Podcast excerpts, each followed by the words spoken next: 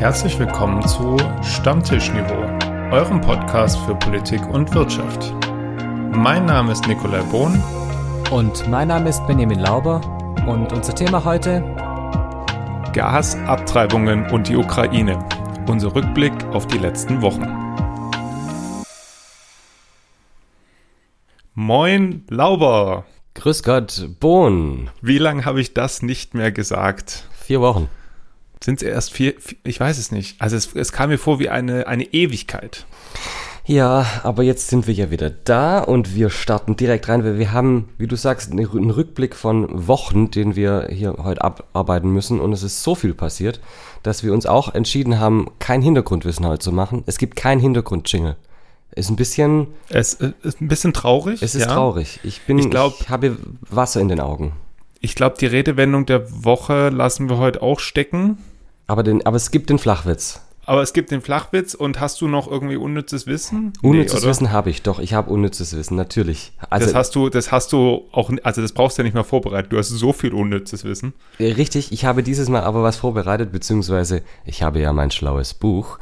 Mhm. Und aus meinem schlauen Buch heraus haben wir das nächste unnütze Wissen, nämlich Platzangst ist nicht die Angst vor engen Räumen, sondern die Angst davor, einen freien Platz zu überqueren. Komisch, okay. Das andere ist ja, glaube ich, Klaustrophobie. Ja, ist aber das ist, enge nicht, Räume? ist das nicht auch Platzangst? Also ich dachte immer, das sei Platzangst. Ich dachte immer, die Angst eines Luftballons vor der Nadel sei Platzangst. Oh Gott. ich, ich weiß nicht, ob ich mich, also ob ich das revidieren möchte, dass ich mich drauf gefreut habe. Äh, komm, der war gut. Ich okay, ja, gut. Der, der war gut. Ähm, welche Bombe auch geplatzt ist diese Woche, nämlich der Notfallplan Gas. Ähm, in dem Sinne ist von Robert Habeck als Wirtschaftsminister die sogenannte Alarmstufe ausgerufen worden. Ja, Drosselung von Gas durch Russland äh, führt dazu, dass es hier weniger Gas gibt, was bedeutet, man muss vorsichtiger mit Gas umgehen. Noch sind die Gasspeicher zwar voll, aber wenn ich das richtig im Kopf habe, wird es spätestens im Frühjahr nächsten Jahres eng, wenn über den Winter kein Gas mehr kommt. Und deswegen äh, gibt es diesen Notfallplan Gas und die äh, zweite Stufe ist jetzt ausgerufen worden. Nick, was heißt denn das für uns im täglichen Leben jetzt erstmal? Ja, also erstmal, das, wie du gesagt hast, ne, es liegt eine Störung der Gasversorgung vor und eine außergewöhnlich hohe Nachfrage. PS, eher ist ja gerade das Problem, dass wir ein Problem beim Angebot haben in Deutschland, weil wir irgendwie ne, das Angebot gerade nicht haben. Ähm, ja, und dementsprechend äh, könnte das jetzt zu erheblichen Konsequenzen führen, nämlich potenziell äh, eine Preisanpassungsklausel. Das heißt also, dass die Unternehmen ungefiltert die äh, Preise weitergeben dürfen. Das wollen sie aktuell noch nicht machen. Aber es kann dazu führen, dass priorisiert wird. Also, dass zum Beispiel private Haushalte und gewisse ähm, ja, äh, Krankenhäuser Pflegeeinrichtungen priorisiert werden. Was Schlüsselinstitutionen und Schlüsselunternehmen, ähm, glaube ich, heißt. Dank, Benny. Ja? Also Schlüsselbranchen ähm, bevorzugt werden und manche Industriezweige dann einfach nicht mehr mit Gas versorgt werden, was natürlich ein bisschen jetzt zu Nervosität führt. Und zu Forderungen. Zu Forderungen zum Beispiel, dass ähm, auf Atomkraft wieder zurück gegriffen wird. Und äh, das Thema Kohleverstromung spielt wieder eine große Rolle. Und zumindest bei der Kohleverstromung hat Habeck jetzt schon angekündigt, dass Kohlekraftwerke wieder ans Netz gehen und äh, mit Kohlestrom produziert wird, um eben den Gasverbrauch zu senken. Das muss man da ein bisschen, finde ich, das kurz erklären, denn wir benutzen Gas hauptsächlich zum Heizen und in der Industrie und Kohle wird für den Strom benutzt. Das heißt, muss man schauen, wie das, äh, das eine zum anderen kommt. Aber es ist halt so, Gas wird auch zur Produktion von Strom verwendet. Und um das runterzufahren, soll Kohle wieder verwendet werden. Ähm, und da ist, sind die Unternehmen, also die Industrie, die Energieunternehmen auch, stehen da auch dahinter. Bei dem Thema Atomstrom sagt, sagen die Energieunternehmen, das wollen wir nicht. Und die Regierung sagt, zumindest die Grünen und die SPD sagen, es geht auch gar nicht. Die FDP ist da ein bisschen schwankt so hin und her. Lindner ist ja gerade zur Zeit da eh ein bisschen frei, ein freies Atom, um in dem Bild zu bleiben. Und, ein äh, freies Radikal. Ein freies Radikal, genau. Und ähm, die CDU und vor allem Spahn fordern die äh, Rückkehr zu Atom, beziehungsweise die, das Weiterbetreiben der drei verbleibenden Atommeiler in Deutschland ganz explizit. In dem Zuge, wenn ich da auch noch nennen würde, Markus Söder ist auch wieder ja, da. Natürlich. Der natürlich. Sonnenkönig von Bayern. Ja, natürlich. Also der Sonnenkönig nicht, was Windräder und so oder irgendwelche PV-Anlagen angeht, aber sonst ist er der absolute Sonnenkönig. Strahlemann. Äh, Strahlemann, genau. Ähm, ja, also total äh, spannende Diskussion, wenn man das mal von außen betrachtet, weil ein grüner Wirtschaftsminister sich wahrscheinlich nicht hat vorstellen können, dass er irgendwann verkünden muss, dass wir zurück zur äh, Kohleproduktion oder Verbrauch kommen müssen. Und äh, gleichzeitig natürlich jetzt äh, Opposition das zu tun hat, was sie tun, nämlich den Finger in die Wunde legen. Das Problem für Habeck ist in der Tat, als Grüne auf die Kohle zu setzen, ist quasi gegen die eigene DNA. Andererseits muss man auch sagen, die Wunde, du hast vorher äh, genannt, die Opposition muss jetzt den Finger in die Wunde legen, das macht sie, aber geschlagen hat die Wunde halt eigentlich die jetzige Opposition zusammen, zumindest mit der SPD, denn die Energieversorgung der letzten zehn Jahre war halt abhängig von russischem Gas. Und das äh, beißt uns jetzt gewissermaßen in den Hintern.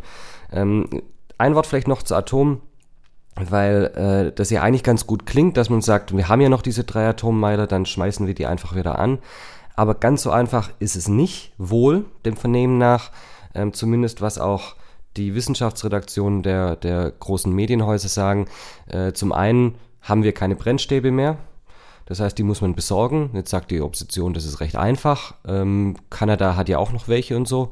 Äh, die Regierung sagt aber, das ist nicht so einfach, weil um so Plutoniumstäbe zu besorgen, muss man da zum Teil bis zu 20 Jahre im Voraus bestellen. Und ansonsten müsste man Plutonium aus Russland importieren, was wir ja auch nicht wollen. Ja. Wäre wär ein bisschen, ja. Ähm, und zum Zweiten ist es so wohl, dass die großen oder diese drei Atomkraftwerke ähm, sicherheitsmäßig nicht mehr auf Vordermann gebracht wurden in den letzten Jahren und durch jeden TÜV durchfallen würden, weil eben klar war, die sind zum Ende dieses Jahres weg. Das heißt, es wurde auf die Sicherheits, äh, auf das Sicherheitsupdate quasi verzichtet. Und wenn man sie jetzt weiter betreiben müsste, müsste man das alles aufrüsten und äh, das wäre quasi unmöglich. Sagen zumindest diejenigen, die sich damit auskennen. Ja. Ja, die anderen ich will nicht sagen, die anderen, die sich nicht auskennen, weil das wäre jetzt frech zu behaupten, aber sagen natürlich, ja, andere Länder kriegen ja auch Brennstäbe her, warum dann Deutschland nicht? Ähm, und äh, wir müssen es ja einfach nur weiterlaufen lassen, wir müssen halt äh, so. Ja, da ist wahrscheinlich auch viel äh, Aktionismus jetzt dahinter, die eigene Position klar zu machen. Ähm, aber um das zu ergänzen, Benny, was du gesagt hast, auch die, die die Arbeitskräfte sind ja schon weiter vermittelt. Die Arbeitsverträge laufen zum Ende des Jahres aus. Äh, wie du gesagt hast, äh, der TÜV würde lauthals lachen. Ähm, und das funktioniert halt dann dem Vernehmen nach, was Expertinnen und Experten sagen halt nicht so weiter. Aber es ist, es ist tragisch. Man muss ganz klar sagen, es ist wirklich tragisch. Beim EU-Gipfel ähm, am Freitag war auch die Rede von, dass Deutschland unter gar keinen Umständen unter Zugzwang beziehungsweise in Probleme, was die Energieversorgung angeht, äh, kommen darf, also auch andere Länder Europas. Ähm, bei denen geht so ein bisschen die Angst um, wie es um unsere Energieversorgung äh, weitergeht.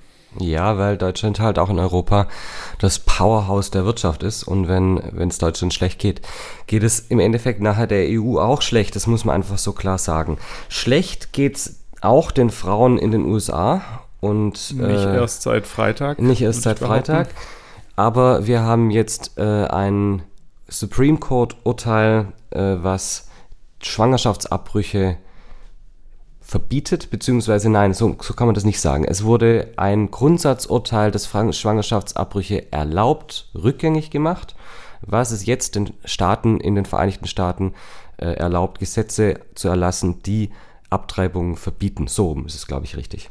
Und genau. das haben die ersten schon gemacht. Ja, in der Tat. Freitag, das Supreme Court Urteil war, glaube ich, noch nicht mal richtig gedruckt, beziehungsweise noch nicht richtig verkündet. Da haben äh, unter anderem, äh, soweit ich weiß, Missouri als erstes und ich glaube dann South Dakota hat dann auch nachgezogen, äh, sofort verkündet, dass sie entsprechende Gesetze auf den Weg bringen. Ähm, ja, da, also das Gericht hat damit eine Entscheidung von 1973 gekippt. So lange ist mhm. das jetzt schon her, das nämlich besagt, dass Menschen bis zum dritten Monat einer Schwangerschaft prinzipiell selbst entscheiden dürfen, ob sie das abbrechen wollen oder nicht. Und wenn man so, so eine ähm, Karte anguckt der USA, dann sieht man dann schon, dass, glaube ich, mehr als die Hälfte der Staaten, warum auch immer ja republikanisch geprägt oder konservativ geprägt, äh, entsprechende Gesetze auf den Weg bringen möchten man kann es als Zufall sehen, man kann es aber auch als irgendwie ähm, Witz des äh, Witz der Woche. Witz der Woche sehen, gewisserweise, weil quasi parallel zwei andere Sachen passiert sind. Das eine ist, in den USA ähm, gab es leider wieder einen Amoklauf an der Schule und in dem Zuge eine Diskussion über die Verschärfung des Waffenrechts, die zu einem, naja, leichten Kompromiss geführt hat am Schluss im Senat, aber eigentlich das Waffenrecht nicht wirklich verschärft wurde. Nicht wirklich, nein. Und es schon ja eine gewisse Ironie hat, dass die Konservativen in den USA Abtreibungen mit dem Argument verbieten wollen, dass man Leben schützen möchte und gleichzeitig aber äh, das Waffenrecht nicht verschärfen möchten. Also naja, gut. Auf jeden Fall äh, ist noch was Zweites passiert und zwar hier in Deutschland. Der Paragraph 219a wurde abgeschafft, Nick. Das hört sich jetzt so furchtbar sperrig an, ne? Und vor allem, äh, was hat das jetzt mit dem Supreme Court zu tun? Ähm, ja, also dieser Paragraph im Strafgesetzbuch regelte bislang, dass für Schwangerschaftsabbrüche in Deutschland nicht geworben werden darf. Das führt in der Vergangenheit immer wieder dazu, dass selbst schon die reine Information darüber, dass Ärztinnen und Ärzte Schwangerschaftsabbrüche durchführen, damit nicht informieren konnten. Das ist vielleicht jetzt eine Wortspitzfindigkeit, aber es macht einen wirklichen Unterschied. Und dieser Paragraph wurde jetzt abgeschafft. Genau. Also wir haben auf der einen Seite ein westliches Land, in dem die Abtreibung wieder erlaubt, äh, wieder verboten wird quasi und ein anderes westliches Land, in dem es da äh, eine Liberalisierung, eine weitere Liberalisierung gibt.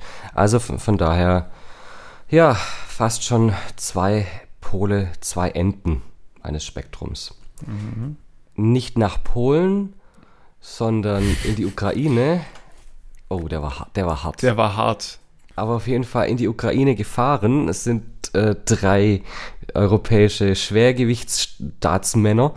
Ähm, und zwar die äh, Regierungschefs von Frankreich, Deutschland und Italien. Und ich glaube, der, der Regierungschef von Litauen war auch noch dabei. Genau, also Mario Draghi, Olaf Scholz und Emmanuel Macron sind äh, mit einem Sonderzug relativ kurzfristig, aus Sicherheitsgründen wurde das nicht veröffentlicht, nach Kiew gefahren, um entsprechend in der Ukraine eine kurze Stippvisite zu machen und hier sich die Lage vor Ort anzugucken. Und sie kamen mit Versprechungen im Gepäck. Sie kamen mit der ähm, Ankündigung, dass darauf gedrängt wird, dass die Ukraine Beitrittsstatus zur EU bekommt, was inzwischen übrigens hier beschlossen ist, ist später beschlossen worden. Also von daher, die EU ist jetzt offiziell Beitrittskandidat zur EU die, das ist ja Quatsch, die Ukraine ist offiziell Beitrittskandidat zur EU, nicht die ja, EU so zur rum. EU. Ja, ja, die EU ist auch äh, EU, aber anders EU. Oh Mann, ich bin noch ein bisschen müde. Es ist zu früh am Morgen. Es ist zu früh. Ich, es ist zu früh. Äh, und ähm, haben das natürlich auch genutzt, um ein paar schöne Bilder zu schießen. Äh, aber es war natürlich vor allem ein politisches Zeichen. Auch gerade von Scholz, endlich Scholz in Kiew. Ja, es war ja gefordert von allen Seiten bis dorthin. Und jetzt war er dort und äh, direkt danach hat Deutschland sogar dann noch die ersten sieben Marder-Schützenpanzer in die Ukraine geliefert, beziehungsweise die sind jetzt gerade, glaube ich, auf dem Weg. Man darf hoffen, nicht mit der Deutschen Bahn, sonst kommen die nämlich erst nächstes Jahr an.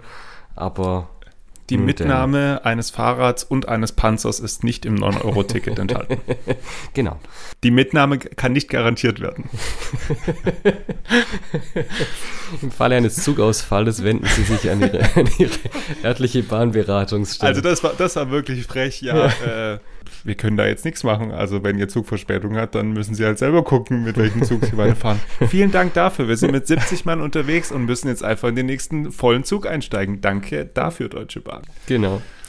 Ja, also auf jeden Fall sind die jetzt da. Mal schauen. Ähm, es, sind, es klingt ja nicht so arg viel, sieben Schützenpanzer.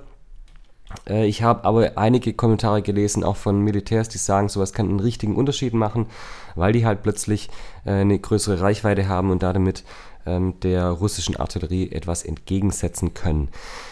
Ja, mal sehen, wie sich das entwickelt. Ich bin auch sehr gespannt darauf. Ähm, Nochmal kurz zu dem, was du gesagt hast bezüglich Beitrittsstatus ähm, der EU. Äh, Charles Michel, der belgische Ratspräsident der EU, ähm, hat von einem historischen Moment gesprochen. Äh, Ursula von der Leyen, einen guten Tag für Europa und auch Zelensky wurde dann live zugeschaltet. Wir müssen weiterhin sagen, er ist einfach 100% Medienprofi, mhm. auch weiterhin, was er jeden Tag ähm, ja, irgendwie versucht auch die ukrainische Bevölkerung bei der Stange zu halten. Ja. Ähm, hat auch davon gesprochen eben, dass es sich um den einzigartigen und historischen Moment dieser bilateralen Beziehungen handle und dass die Zukunft der Ukraine in der EU sei, twitterte er noch im, im Anschluss und äh, in dem Zuge hat ja auch Moldau wo äh, Kanzler Scholz äh, letztens war, ähm, die haben den Beitrittsstatus auch bekommen, was jetzt erstmal äh, nichts ändert, großartig, ja, weil dafür sind sie immer noch nicht in der EU. Und man muss auch, finde ich, äh, hier fairerweise sagen, es gibt auch sehr, sehr kritische Stimmen, mhm. was weiterhin diese Erweiterung angeht. Ähm, es gibt Beobachterinnen und Beobachter, die auch ganz klar fordern, dass bevor die EU weiterhin erweitert wird, weg von diesem Konsensprinzip muss, was ja immer noch in vielen Entscheidungen gilt, äh, vor allem auf oberster Ebene. Konsensprinzip, ganz kurz, dass es einstimmig sein muss bei Entscheidungen. Ja. Ähm, Im Gegensatz zu Mehrheitsentscheidungen, äh, wie es in, auch in manchen Politikbereichen in der EU bereits schon gibt, wo dann gewisse doppelte Mehrheiten da sein müssen, also eine Mehrheit von Mitgliedstaaten plus eine Mehrheit, diese Mitgliedstaaten müssen gleichzeitig die Mehrheit der Bevölkerung der EU repräsentieren. Das ist dann die sogenannte doppelte Mehrheit. Genau. Und ähm, das hat man ja schon nach der letzten großen äh, Erweiterung gesehen, dass es schwierig wird. Und auch jetzt hat man das wieder gesehen, dass einfach teilweise Entscheidungen seitens verschiedenster Länder, ja, also sei es Polen, Ungarn, ja, äh, als Beispiele für verschiedenste Vorschläge, die gemacht wurden, die von denen blockiert wurden und blockiert werden konnten, dass einfach manche sagen, wir brauchen einen neuen Vertrag, einen neuen europäischen Vertrag, der ganz klar regelt, dass wir zu einem Mehrheitsprinzip kommen müssen oder zu einer Zweidrittelmehrheit ähm, oder zu, Benny, was du gesagt hast, dieser doppelten Mehrheit, äh, weil sonst dass die EU gar nicht weiter verpackt, manche andere Länder noch aufzunehmen. Ja, genau. Das ist ja ein, ein ganz altes Thema, dieses äh, die Funktionsfähigkeit des EU-Systems erhalten, weil eine Einstimmigkeit am Anfang ging mit ein paar Ländern, da kriegst du es immer hin äh, oder nicht immer, aber du kriegst es einfacher hin. Aber inzwischen bei so vielen Mitgliedstaaten äh, blockiert sich da die EU manchmal selbst. Auch blockiert hat die FDP jetzt äh, die, das Ja Deutschlands zur, zum Verbot von Verbrennern in der EU. Äh, Deutschland wird sich da wohl enthalten.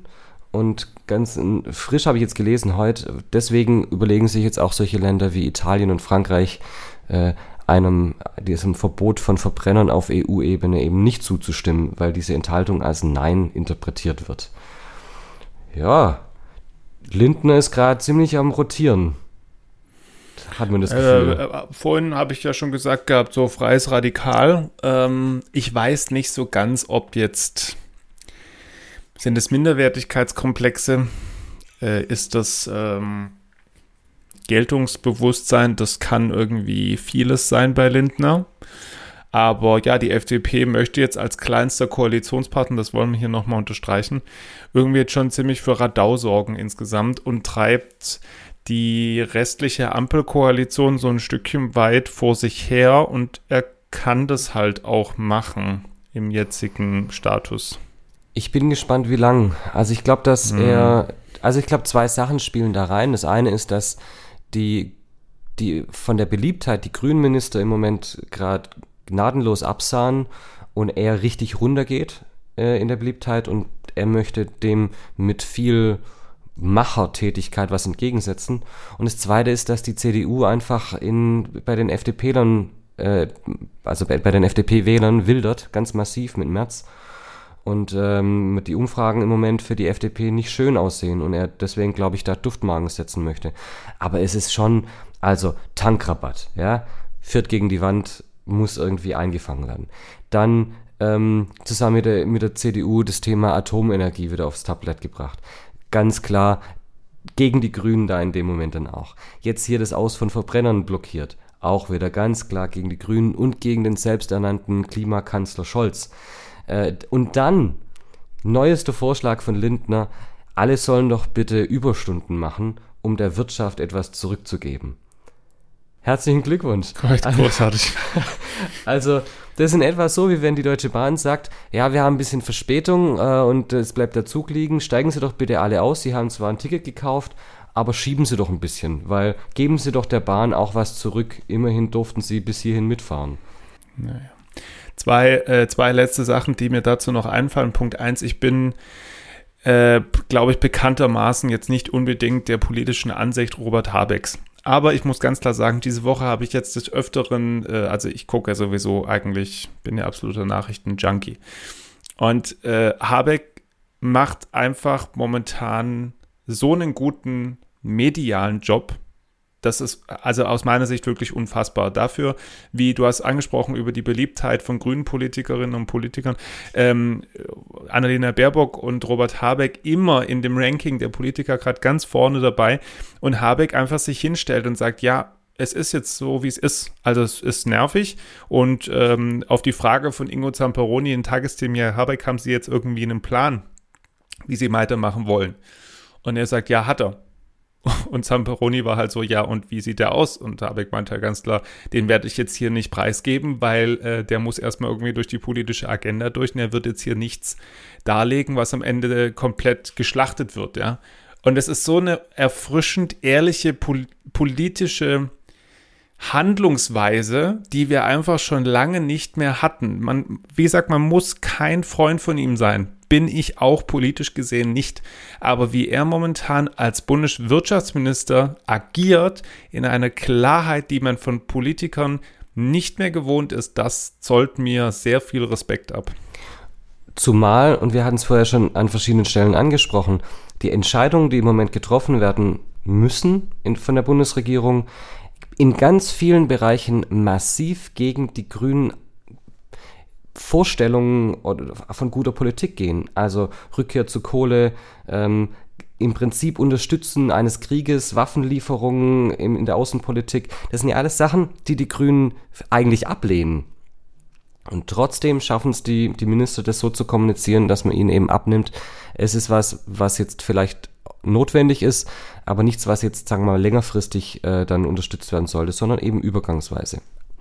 Bin gespannt, wie lange das gut geht, denn andersrum ist es natürlich schon auch so, je länger man eine Politik macht, die eigentlich gegen die eigene DNA verstößt, desto schwieriger wird es, das äh, auch medial dann auszugleichen. Mhm. Gut, Benny, wir könnten hier noch wahrscheinlich eine, eine halbe Stunde, Stunde noch äh, über die Themen der letzten Woche sprechen, aber wir sollten mal langsam zum Ende kommen. Ich werde dich nächste Woche, erinnere mich bitte dran, noch fragen, ob du Christian Lindner für den neuen Andreas Steuer hältst. Aber das werden wir in einer anderen Folge nochmal debattieren. Ähm, Chrissy vielen Dank statt Andi. Genau, Chrissy statt Andi. Ähm, wenn ihr Themenvorschläge, Kritik, Feedback habt, dann meldet euch über unsere Instagram-Seite Stammtischniveau oder über die altbewährte und bekannte E-Mail-Adresse. Stammtischniveau at gmail.com. Du hast es nicht gesungen, aber. Nein, aber ich habe es versucht, so, so sexy wie möglich zu sagen. Se also, so viel Sexiness in einer äh, Folge ist unfassbar. Ein Benny, ich bin. Paket an Sexiness. Ja, das ist ja bei dir bekannt, dass du ein ganzes ja. Paket voller. Na, okay, gut, das wollen wir. Lass mal das Thema stecken.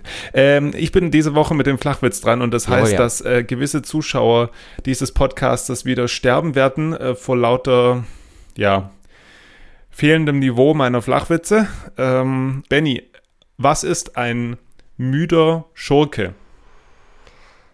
Ich weiß nicht, was ist ein müder Schurke? Ein Dösewicht. Oh. Oh Gott, oh Gott, oh Gott, oh Gott. Ja, ich Ja, find, schön.